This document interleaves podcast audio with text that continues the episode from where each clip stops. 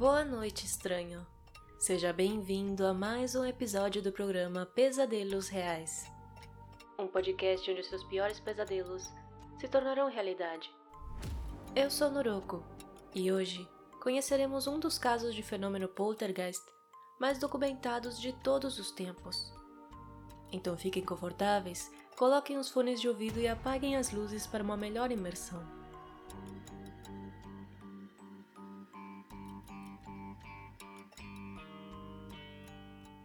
A palavra poltergeist deriva do alemão poltern, que significa fazer barulho, e geist, fantasma. É um fenômeno paranormal relacionado a qualquer fato visível, de natureza violenta e diferente das leis físicas, é produzido por uma entidade ou energia imperceptível.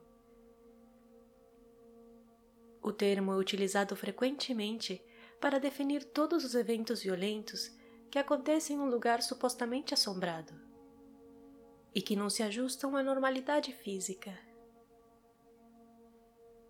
Os fenômenos poltergeist geralmente incluem ruídos inexplicáveis, movimentos de objetos inanimados, materialização, desaparecimento de alimentos, odores estranhos e ataques físicos. A entidade imperceptível que gera esses eventos Segundo a parapsicologia, costuma ser um fantasma ou entidade associada a uma pessoa morta. Também pode ser causado por telecinesia inconsciente, decorrente de estresse ou tensão emocional. O poltergeist de Enfield atormentou uma família no subúrbio londrino no final dos anos 70. Mais precisamente no endereço Green Street 284, em Enfield no norte de Londres, que se tornou conhecido por uma razão macabra. É o local de atividade poltergeist melhor documentado do Reino Unido. O caso do poltergeist de Enfield foi inspiração por trás dos filmes Invocação do Mal 2, de 2016, e Poltergeist de 1982. Em agosto de 1977, Peggy Hudson uma mãe divorciada, residia em Enfield com seus quatro filhos. Margaret, de 13 anos, Janet, de 11, Johnny, de 10 e Billy, de 7 anos.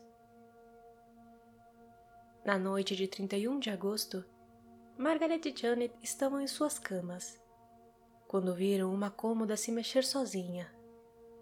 E assustadas, as meninas começaram a gritar, chamando por sua mãe que estava dormindo em outro quarto. Quando Peggy chegou à porta do quarto das meninas, a cômoda moveu-se em direção a ela. Peggy ficou horrorizada e tentou empurrar a cômoda na direção contrária. Em seguida, o móvel moveu-se em direção à porta novamente, e ela não conseguiu empurrá-lo de volta. E, sem saber mais o que fazer, a mãe tentou acalmar as meninas, e pediu a todos que descessem juntos no andar de baixo. O estranho episódio foi acompanhado de repetidos barulhos de batidas e estrondos vindo de trás das paredes. Com medo, Peggy pediu a um dos seus filhos que fosse chamar o vizinho, chamado Vic Nottingham, que em depoimento contou que ouviu batidas assim que entrou pela porta principal. Ele procurou por toda a casa o motivo de tanto barulho, mas ao não ter êxito na sua busca, achou que o certo seria chamar a polícia. Carolyn Hips, uma policial, foi a primeira a chegar ao local e viu uma cadeira se deslizar sem explicação pelo quarto. Ela descreveu que a cadeira se levantou cerca de um centímetro e meio do chão e se deslizou um metro para a direita antes de parar e alegou que não foi possível determinar a causa do movimento. No entanto, assim como Peggy Hudson e Vic, Hips não sabia o que fazer.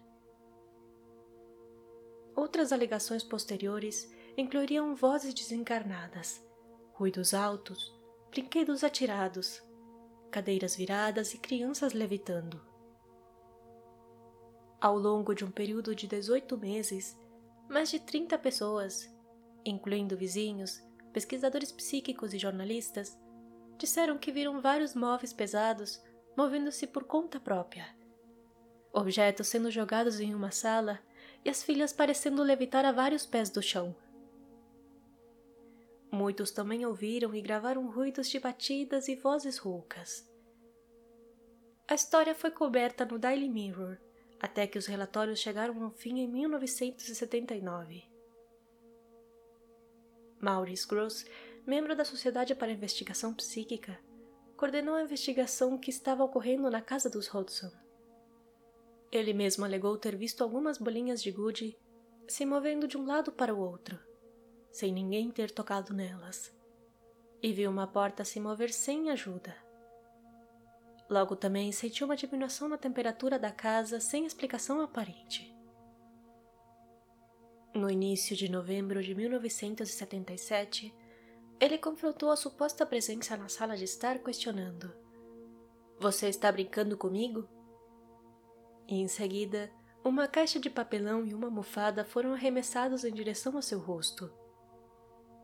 No ano seguinte, o casal de investigadores paranormais Ed Warren, um demonologista reconhecido pela Igreja Católica, e Lorraine, uma médium clarividente, também visitaram a casa dos Hodgson. Gravaram entrevistas com a família e obtiveram imagens dos fenômenos sobrenaturais. Richard Gross, o filho de Maurice, era um advogado recém-formado quando começou o caso do poltergeist de Enfield. Ele é provavelmente o único membro da Sociedade de Direito inglesa que conseguiu interrogar um fantasma. Richard disse à BBC News: Todos os dias, no café da manhã, meu pai me mostrava uma ou duas fitas cassete que ele tinha gravado na casa. Elas começavam com barulhos e batidas. Em seguida, as batidas respondiam ao interrogatório. Quando o suposto fantasma começou a falar, Richard se tornou seu interlocutor. Durante a investigação de Maurice Gross, a repórter da BBC Rosalind Morris cobriu o caso para programas de rádio. Uma noite, ela e Gross fizeram uma vigília noturna na casa enquanto a família dormia. Depois que as meninas foram dormir, ouviram um barulho enorme vindo do quarto, no andar de cima. Morris subiu as escadas e parecia que alguma coisa tinha empurrado uma cadeira para o outro lado do quarto, a uma distância de mais de dois metros de onde o móvel estava. Para ela, era impossível que as duas crianças que estavam dormindo na cama tivessem feito isso.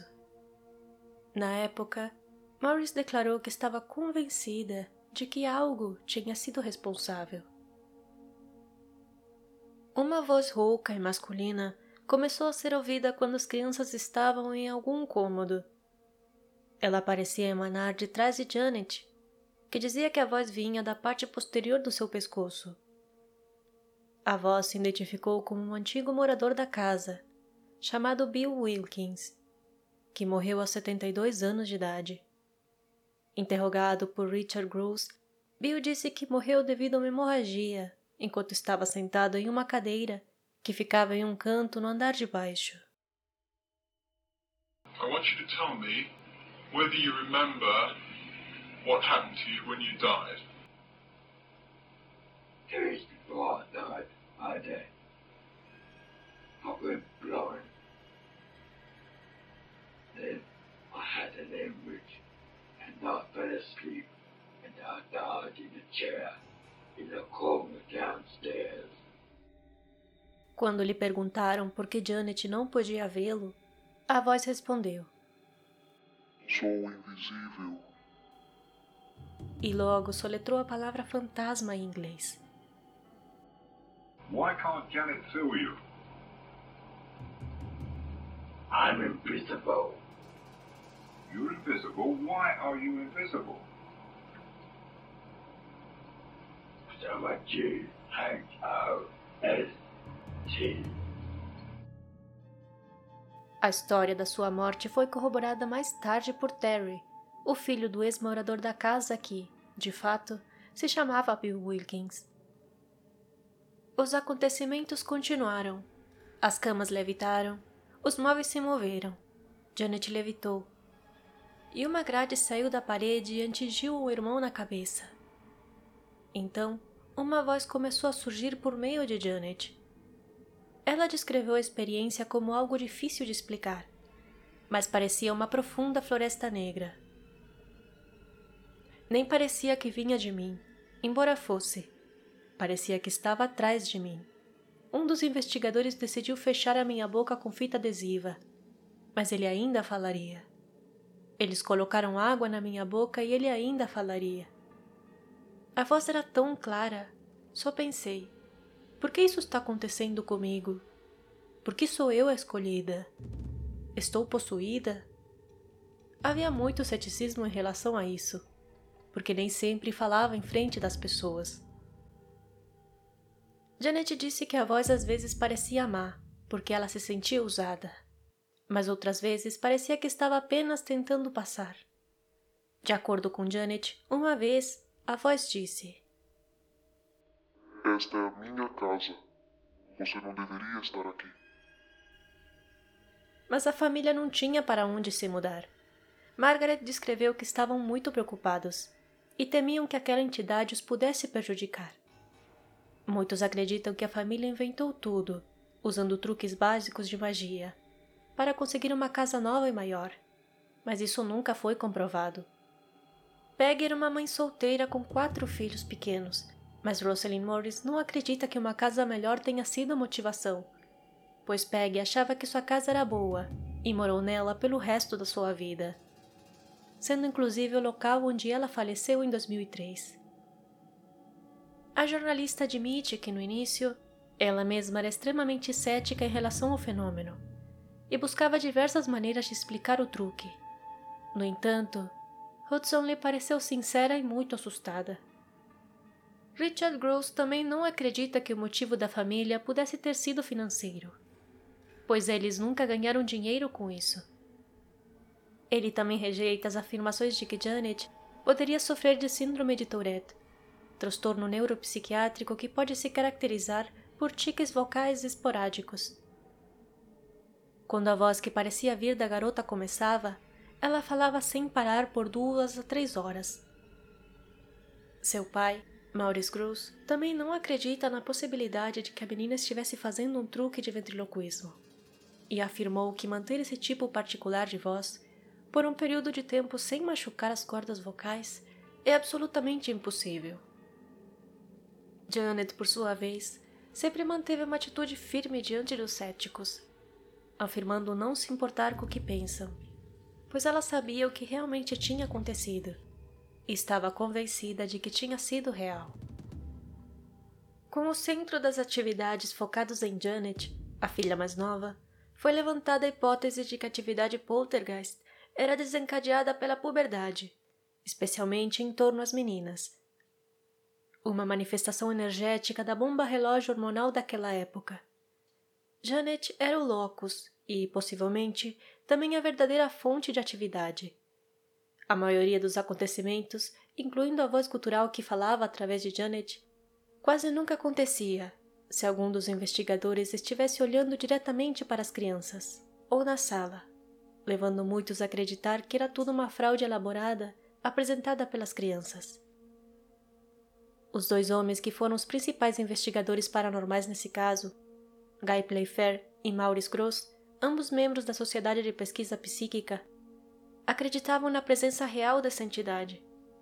Embora Janet tenha sido pega na mentira em alguns vídeos, haviam elementos genuínos que indicavam a presença sobrenatural. O poltergeist moveu móveis, jogou objetos pelos quartos e através das paredes e pisos. Jogou as crianças, especialmente Janet, de suas camas. Levitou-a, juntou água, acendeu e apagou as luzes os investigadores ficaram na casa de manhã à noite, quase diariamente, e documentavam minuciosamente cada dia. Em uma entrevista com Will Storr no Telegraph, Janet admitiu que cerca de 2% dos acontecimentos em Enfield foram falsificados. Em parte, por causa do tédio e frustração com as pessoas indo e vindo, e a pressão dos céticos. Havia momentos em que as coisas aconteciam, e outros em que não às vezes, se as coisas não acontecessem, você de alguma forma sentiria que falhou, disse Janet. Maurice também admitiu que as crianças pregavam peças, mas acrescentou que não era nada em comparação com a coisa real.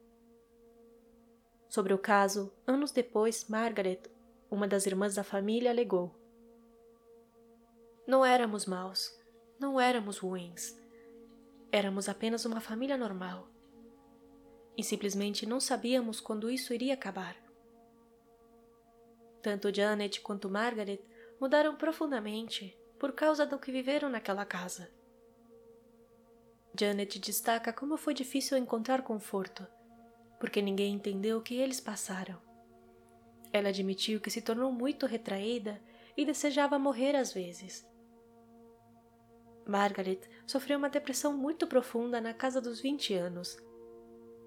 Seu médico ofereceu pouca ajuda, então ela começou a orar. Na época dos fatos, os investigadores paranormais Ed e Lorraine Warren ouviram sobre o caso de Enfield através de um padre local e decidiram viajar para a Inglaterra para ajudar os Hudsons. Janet lembra-se deles como pessoas muito calorosas e amigáveis, que vieram para ajudá-los em vez de ver o que estava acontecendo. Lorraine disse que reconheceu imediatamente que havia algo demoníaco na casa e refletiu sobre a levitação das meninas, dizendo: Como algo tão mau saiu dessas meninas. A atividade do poltergeist de Enfield, que começou em agosto de 1977, chegou ao fim em 1979. Seria de grande complexidade definir o que realmente aconteceu no endereço 284 da Green Street, em Enfield, durante o verão de 1977. O que sabemos é que algo muito maligno decidiu reivindicar a casa como sua, agredindo, assustando e destruindo objetos para afugentar a família, que já se encontrava fragilizada emocionalmente. Sem dúvidas, este é mais um caso onde um poltergeist decide se manifestar, convertendo a vida dos moradores em um grande pesadelo feito realidade. Avalie e siga este podcast. Isso seria uma enorme ajuda para a continuação deste programa. Considere me seguir no Instagram, no arroba podcast Pesadelos Reais. Lá estarei avisando cada vez que houver um novo episódio. Siga o canal Pesadelos Reais no YouTube, pois lá costumo postar as versões e vídeo de cada episódio. Por favor, deixe seu like e compartilhe para me ajudar a chegar a mais estranhos como você. Todos os créditos e fontes utilizados para a produção deste programa estão na descrição. Me despeço por hoje. Lhe envio um abraço psicológico bem apertado e até o próximo episódio.